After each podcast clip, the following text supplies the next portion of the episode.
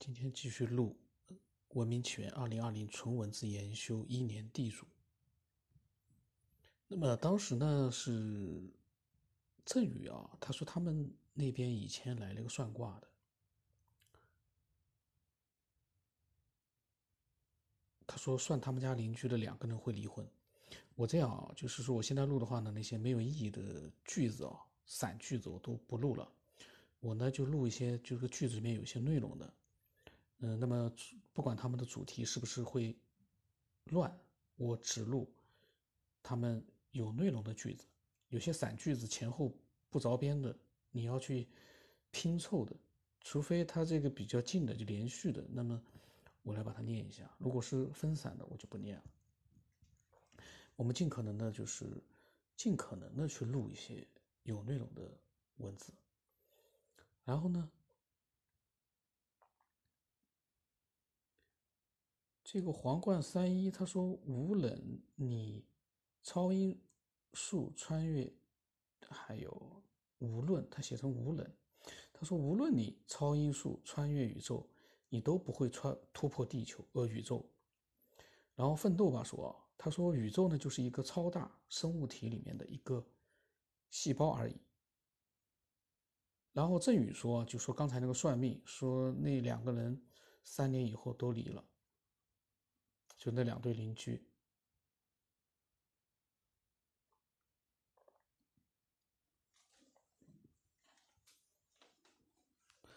然后那个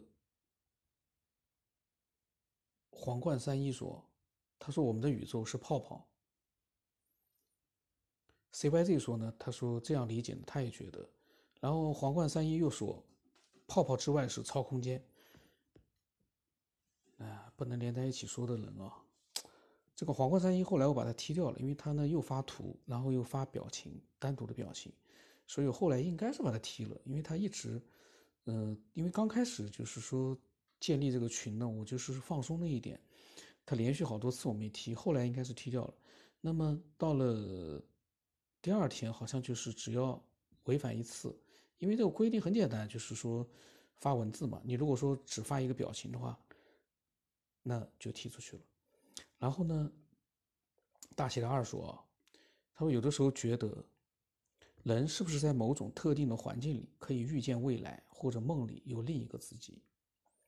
然后郑宇说，还有太多奇异的事，身边人讲的。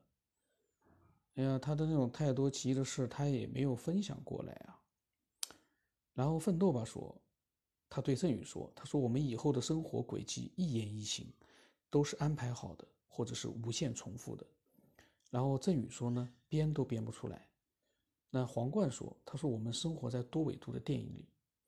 这个时候瑞奇说，他说对二说，他说有一个师姐说我是魂跑到了未来空间，他好像是做梦啊。他们的聊天呢，因为比较乱。然后皇冠又说了一句没有意义的，这个我也不知不懂。他说鲍勃。扎拉五十一区，然后奋斗吧说呢，没有不可能发生的事儿，只有想不到的事儿。这个时候匠心说，我们所处的宇宙空间，就像宇宙呃佛经上说的三千大世界，亿万小世界中的一个小世界。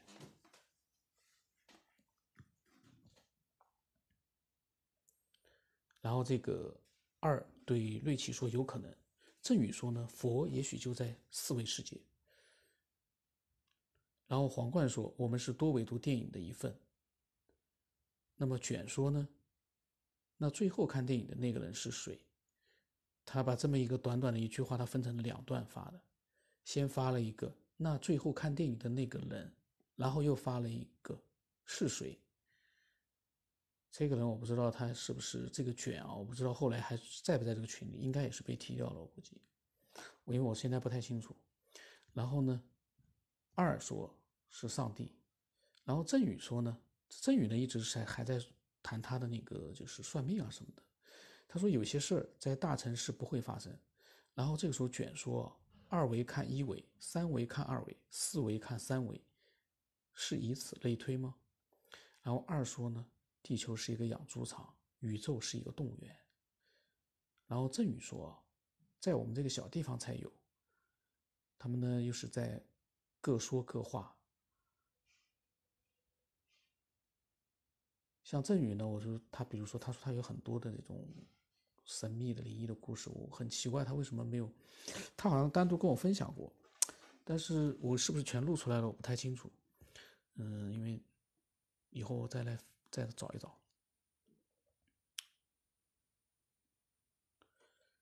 这个时候，王延生说：“这种杂乱的、构不成思维的环境，只有……然后呢，就后面就没了。这个他可能少打了几个字，还是怎么回事？”那么，奋斗吧说：“你太高看我们的地球了。”然后大写的二说：“出门的世界。”然后卷说：“我们所看到的二维生物在哪里？这个世界上哪有二维生物啊？”有的时候我们嗯聊天的时候，知不知道自己在说什么？我有时候很很疑惑。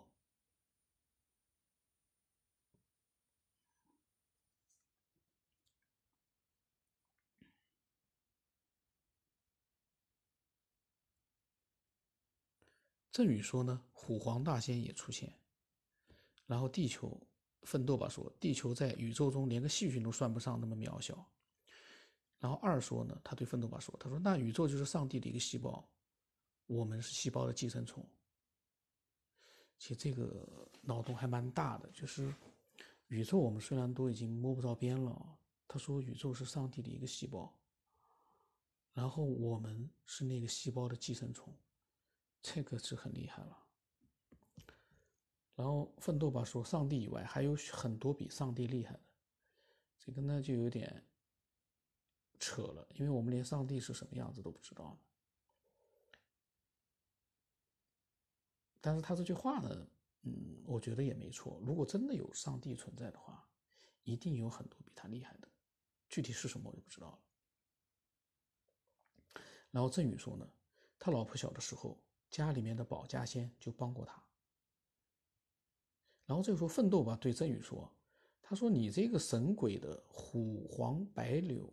都是小儿科。然后郑宇说呢，突然出现又消失，说那个保家仙，他们呢，我一看到的说句实话，我心里面就，因为我我没有这样的一个习惯，我不会真的是，所以我有的时候我看到他们什么一段话，怎么为什么要分成那么多次发出来？然后这个顺序一乱的话，谁看得懂你们在说什么呢？这个就是有点嗯。就是他们已经可能习惯了这种，就是说各说各话的这种这种氛围吧，我估计。然后郑宇说呢，应该是在四维空间。然后大喜的二说，他对郑宇说，他说前两天听一个最好的朋友说这些事儿，说是亲身经历，觉得不知道信还是不信，他没经历过，有点懵逼。然后呢，郑宇说，信不信无所谓，但是呢要有敬畏之心。然后大喜的二说，是的。然后郑宇说呢，万万物皆有灵。然后奋斗吧说都是真的，不要大惊小怪。没有，他说如果没有这些东西，只有人类，那才奇怪呢。然后皇冠说失控，这次快跑会遭相信光明，才可能发了很，我可能就这个时候把他给踢掉了，还没踢，发了很多莫名其妙的句子。然后这时候大写的这个时候张啊，就是一个字张，张三李四的张。他说，在外星人眼里，我们才是外星人。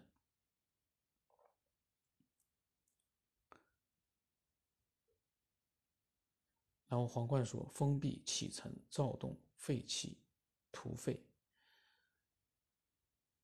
这样的分享者，或我就把它当成分享者。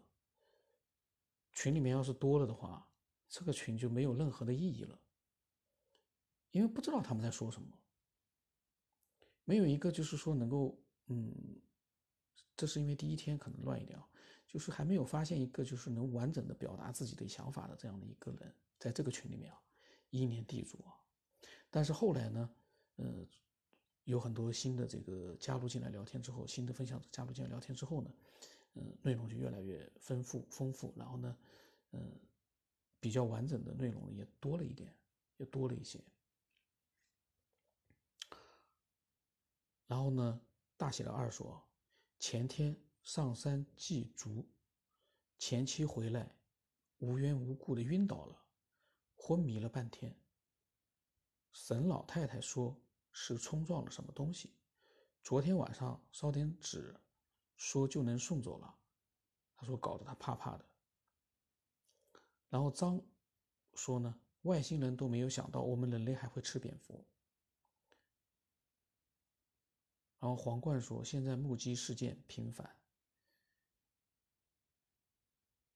然后他对张说呢，外星人投毒。这时候一花一世界说，那为什么是武汉呢？这个时候大喜的二说，《三体》你们看过吗？他觉得论想象力，大刘百年之内无人无人超越了。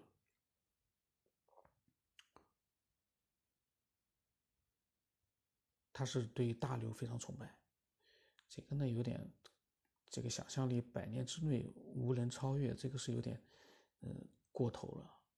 嗯，其实嗯有很多的作家，嗯，比如说啊，打比方，那个叫倪匡，他的想象力肯定就在我的想想呃，我认为啊，他比刘慈欣想象力要丰富很多。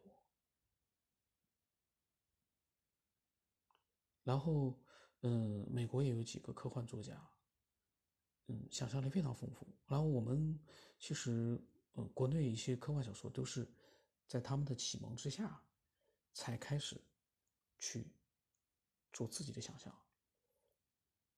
那那些启蒙我们的这些科幻作家的那样的一些，呃，国外的一些科幻作家，那想象力才叫丰富。然后，嗯，郑宇说还是吃出来的，然后把那些无关的我都去掉。然后那个放飞说，在病毒的世界里，病毒医生们正在加紧的研究更强的传染体，在他们看来，搞死人类是他们的食物。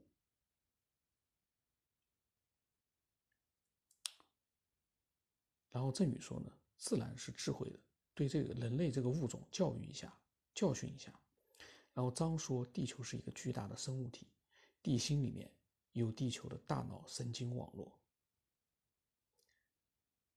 这个说二说对张说，他说是个睾丸吧？他说你们太天马行空了。这个二啊，说话也还是。然后一花一世界说呢。他觉得，嗯，郑宇说的对人类这个物种教训一下，他觉得呢不敢认同。他说：“难道船上的人都是坏了吗？”这个时候呢，大自然太美这个爱好者，这个爱好者，他发的云那个分享的内容就非常的完整，他就不是像其他爱好者一样，就是因为是第一天，很多人是这么热聊，他们很来劲。后来其实有很多人就没有什么想法。嗯，再发出来了。但是大自然最美，呃，大自然太美。这个分享者，一直到现在，他还在就是分享自己想法。然后呢，我发现啊，他分享的内容很少是那种碎句子。他嗯，跟我的习惯是一样的。我们都喜欢把一个事情啊，表达的清楚了之后发出去，不可能说把一个碎句子，你根本都明。都很难明白这个句子的内容的这个东西发出去，那个有什么意义呢？这个大自然太美说，他说三年前同事的婆婆病重，连夜赶到医院，已经是气若游丝。大夫呢让准备后事，同事给他的师傅打电话，问是否方便过来超度一下。然后那个师傅说呢，让他打开免提。然后就念经哟，通过免提来念经，然后五分钟之后啊，老太太缓过来了，也能吃东西了，到现在三年了，身体很好，不知道是不是凑巧了。这个大自然太美，是不是一个佛学爱好者啊？我不太清楚，因为我忘了，因为他他发的言虽然说也蛮多的，但是，嗯，我一下子不能确定他是不是一个佛学爱好者。念经，通过那个电话的免提念经，把一个老太太五分钟啊，把一个老太太缓过来了。这个是也是蛮神奇的。然后这个匠心说，可能也是在讲地球，它不是完整的，它就是一句话，是一个巨型飞船而已。我是猜测他说的是地球，因为前面在谈地球，他如果前面加一个地球，那也就完整了。就是说，嗯，很多人他发一个碎句子，他以为人家懂他的意思，其实呢，有的时候，嗯，要前面翻来翻去才能明白他到底在说什么，可能也含含糊糊的，也不知道他在讲什么。那么，皇冠说外星人的基因武器，地球是个实验场。然后这个一个叫斐泽熊，是读斐吧？裴泽熊还是斐泽熊？他说呢，地球人作为外星人的宠物，不会遭到灭顶之灾的。他倒是很肯定啊。然后卷说，那么外问题来了，这个外星人是三维？生物还是更高维度的生命。皇冠说：“高维度，废话。”他这个话真的是很简洁。我猜测他说意思就是说肯定是高维度的。说他是三维的生物，那不是废话吗？他可能是这个意思。然后这个时候卷说：“更高维度的生命不需要通过媒介，直接就可以编辑人类的基因，就像是电脑写代码一样。”然后这时候大写的二说：“他说，嗯，地球呢只是。”宇宙无数巧合里的必然，生命也是无数必然里面的巧合。这个必然里面的巧合，这些呢全部是文字，呃，但是仔细一推敲呢，我个人觉得，这个以后我专门的录吧。然后他说，事实的真理，我相信不是那么神秘，也不是那么露骨，没有神，没有阴谋，也没有怜悯，就真相就在眼前。科学不不是要发现真相，而是要找到它的逻辑和语言。他写了这么一段话的，大写的二啊，科学爱好者。那么，但是呢，嗯，有很多事情啊，说句实话，不是那么简单，用这么几句话就能把它解释清楚的。包括地球在宇宙里到底是一个什么样的一个状况。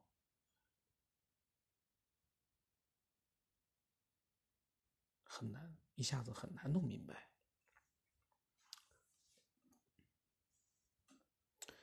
然后呢，这个时候皇冠又说了，他把一句话分成了好多小句子，他我把它连在一起说一下啊。他说：“灭掉弱小的人类，我们都将葬身于此，留下强的人类。”瘟疫公司的现实版，瘟疫公司是不是是是电影吧？然后这个时候，二说大写的二说，他说组成我们的物质来自于宇宙，我们死了，这些物质还在宇宙里，只是连接的方式不同了。就像是植物靠太阳生长，尸体燃烧时也释放太阳的能量，这个那就有点瞎扯了。这个把这个去世了，这个燃烧时也释放太阳的能量，嗯，但是呢，嗯。也不能说他就是说，这个说法有什么样的问题，我也因为我不懂科学啊，我就不对这句话去去做一个任何的一个我的我的想法的一个表达了。那么郑宇说呢，有些事解释不了，就像火神山和雷神山的名字是不是迷信？然后二说，那都是找大师算过的，可不敢乱起名字。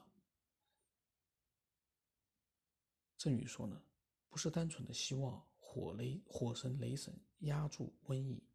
他说我们这边的这个镇医院西南方向开门，结果呢总是出事。然后一花一世界说都是有请高人看过的，这么大的国难不能随意的命名。然后那个郑宇说呢，他们那个医院啊镇医院后来就重新改的门。这个时候二说。不知道是胡八一还是吴邪看的风水，这个是那个《盗墓笔记》里面的人吧？这个二呢，应该是一个科学，对科学就是说比较推崇的这样的一个科学爱好者。那么他对那些就是神秘的、灵异的，他可能呢都认为并不是很可信啊。就就从他的发言里面，我是这么感觉的。我也然后呢，这个时候郑宇说：“他说别胡说，他说风水学说不是迷信，他说他们这里就有坟埋在虎口之地的三代人都有横死的。”然后大自然太美说呢，风水是前人真正看到了，后世的人看不到了，只能从书本上了解哪些可以，哪些不可以。然后一花一世界说呢，不是迷信。清华大学有易经建筑风水系，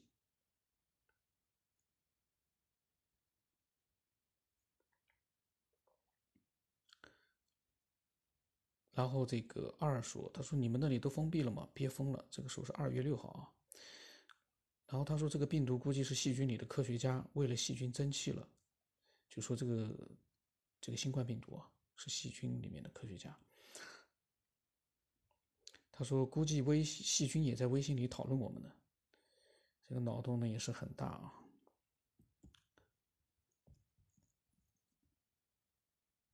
那个时候呢是疫情的这个最爆发的最厉害的时候。然后呢，呃，一花一世界说，现在联合国世卫组织各国防疫专家已经来中国了。郑宇说呢，感觉武汉到处都是病毒。然后一花一世界说，有高人说疫情会在清明前后自行消失，他说祈愿早早结束。然后 CYZ 说，疫情只要到夏天就好了吧。然后呢，郑宇说呢，结束以后追责。然后二说，应该是人自身会有一个免疫过程。嗯，然后一花一世界说，灌毒的科学理论是怕高温。然后二说呢，是的，人也怕高温。然后他说，说是五十六度吧，他的意思说病毒在五十六度就会弄死。他说，那人要是到了五十六度，不就早就完蛋完蛋了吗？然后呢，行者说，人可以在高温中存在。他说，洗过热水澡你就知道了。他们呢，就是又把皮肤的这个温度啊，对水的一个耐热度和身体内部的一个温度呢，把它混淆起来了。身体内部的温度。如果超过四十度以上的话，你就危险了。这也是一个所有人可能很多人没有太去想，为什么我们这个人类啊，几十亿人，他的发烧的一个体人体的温度都是那么的一个统一的标准，发烧也是同样的一个温度标准。有没有觉得这个是非常非常嗯值得去深思的这样的一个？人体的规律，这个规律，这个温度啊，人体的温度是谁设定的？你说是人？就像有的人说，那当然是进化的时候自己觉得这个温度科学啊，所以才大家才有了这样的一个体温。有的人会这么说的，他们会觉得说，人是为了怎么样怎么样的一个原因，为了保护自己，所以呢，他有了这样的一个体温，高于。这个体温或者低于这样的一个体温都不行，这本身就是矛盾。真的是人自身就是说，呃，出现了这样一个温度的一个标准的话，那它的范围为什么不能放大一点呢？我的体温为什么不能从二十度到五十度都能正常的存活呢？为什么偏偏就是这么几度的范围呢？几度的范围，全世界的人都是这样，一模一样。非常的精确，有没有发现？非常的精确的一个设定。我刚刚想到的，人体的温度，你要是人体你超过三十八度了，三十七度五以上了，你不觉得难受？到了四十度了，你不吓得要死？全世界人都一样，多么精确的一个人体的一个设定，而且是非常统一，没有例外。呃，个别的例外啊，比如说个别的有些人，他对体温呃跟一般人不一样，那种呢是特别特别的一个，嗯，身体上的一个这样的人好像应该也会有，但是几十亿人里面可能都不一定有几个。然后呢，嗯，一花一世界说，他说所以说呢，吃蝙蝠传染的不太科学。然后二说，他说应该我们自身会有免疫过程的。他说以前感冒不都一样死了吗？然后行者说真桑拿真桑拿也是一样的，许多人自己就好了。靠自身的免疫力，只有危重病人是没有办法的。这说二说了，关键是那个是人体外部的温度，人是恒温动物，长期高烧超过三十度就烧傻了。他这个是应该三十八度、三十度什么？然后行者说，据说是产生的那种免疫的暴风因子，几十分钟人是可以忍受的，细菌、病毒就不可以，他们是微生物。然后一花一世界说，那是皮肤耐热，内脏要是那个温度早就糊了。啊，说明他们有的人也考虑到了。那么行者说，人为什么是高级动物呢？这个问题还用得着问吗？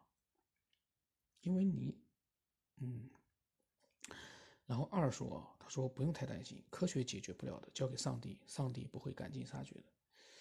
哦，他这个是开玩笑还是认真的？我还以为他是一个，嗯，对这个神学他是拒绝的这样的一个科学爱好者。那么。行者说：“人体内的温度应当更高。”这个行者是，然后鹏就是大鹏那个高中生而已。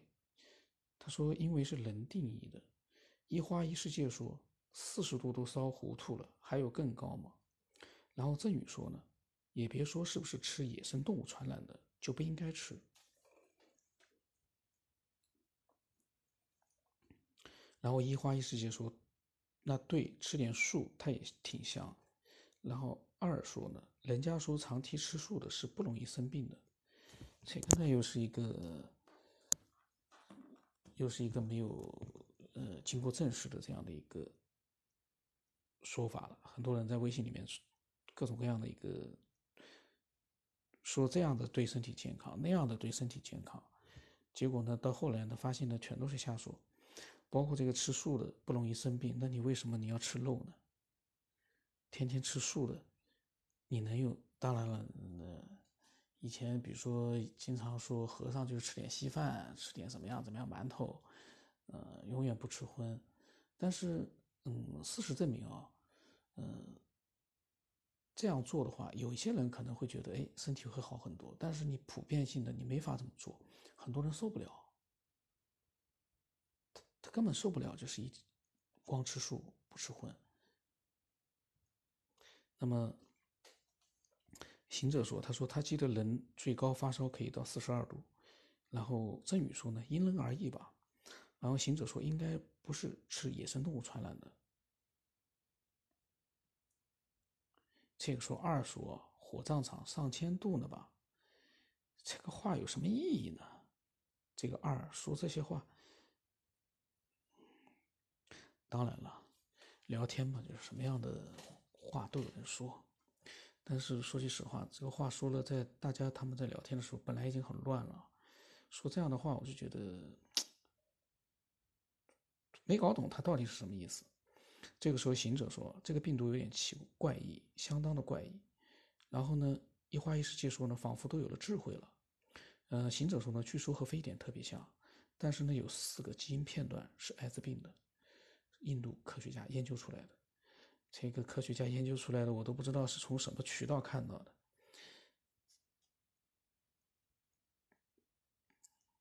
所以呢，我建议啊，所有我们节目的听众，我一直在讲，其实我们节目的的听众，嗯，都会拥有自己的一个独立思索的习惯和能力。这个时候，外界的信息。你什么样的信息你是觉得没有问题的，可以相信的，可以拿出来跟人家去讲的？还有一些，只要经过自己的一个思索，简单的思索就能判断就是假的、造谣、吹牛。这样的话，就我觉得就不会就是说说一些嗯没有根据的东西了。当然了，我这个是凭我的瞎猜了，因为。如果说那个时候二月份就能研究出来什么基因片段啊，什么印度科学家研究出来的，那现在都已经五月份了，有研究的那么清楚吗？然后呢，一花一世界说，非典也没有让我们国家瘫痪成这个样子。然后行者说呢，感觉就像是生化武器。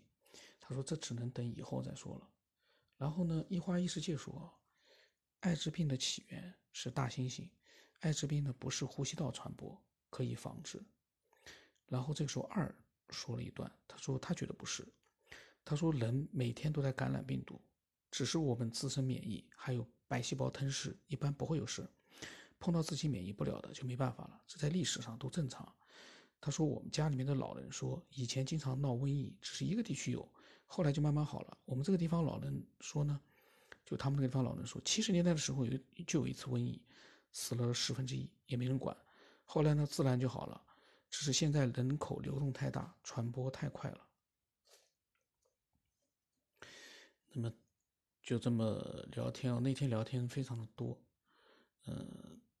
然后呢，就是可能会比较乱，嗯，大家反正天天娱乐娱乐，然后看看有没有自己感兴趣的话题，然后呢，期呃期待更多的听众哦，能够就是说呃比较清晰的把自己的一些经历啊或者是一些想法呢分享过来，我们单独的把它录成节目。因为群聊呢，嗯，内容非常多，但是呢，其实呢是太分散了。嗯，有的人呢喜欢，经常有人跟我说，我要在群里面跟大家聊天，把那个，呃，思想进行一个碰撞，科学爱好者擦出一种火花出来，对吧？热烈啊，沸腾的聊天，有的人喜欢，嗯，但是我觉得，既然提到的是思索，还是。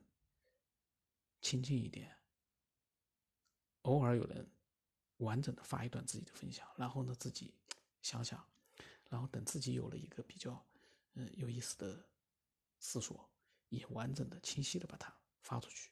这样的话，这种交流才有意思。你一嘴我一嘴，大家都不知道在说什么。这种聊天看上去很热闹，其实说句实话，嗯。就没有单独，就是说说的清楚一点那样的一个状态好。嗯，这个群呢，其实大家都呃分享了很多。那么今天就录到录到这里吧。今天就这么就这么录，都录过了三半个小时了。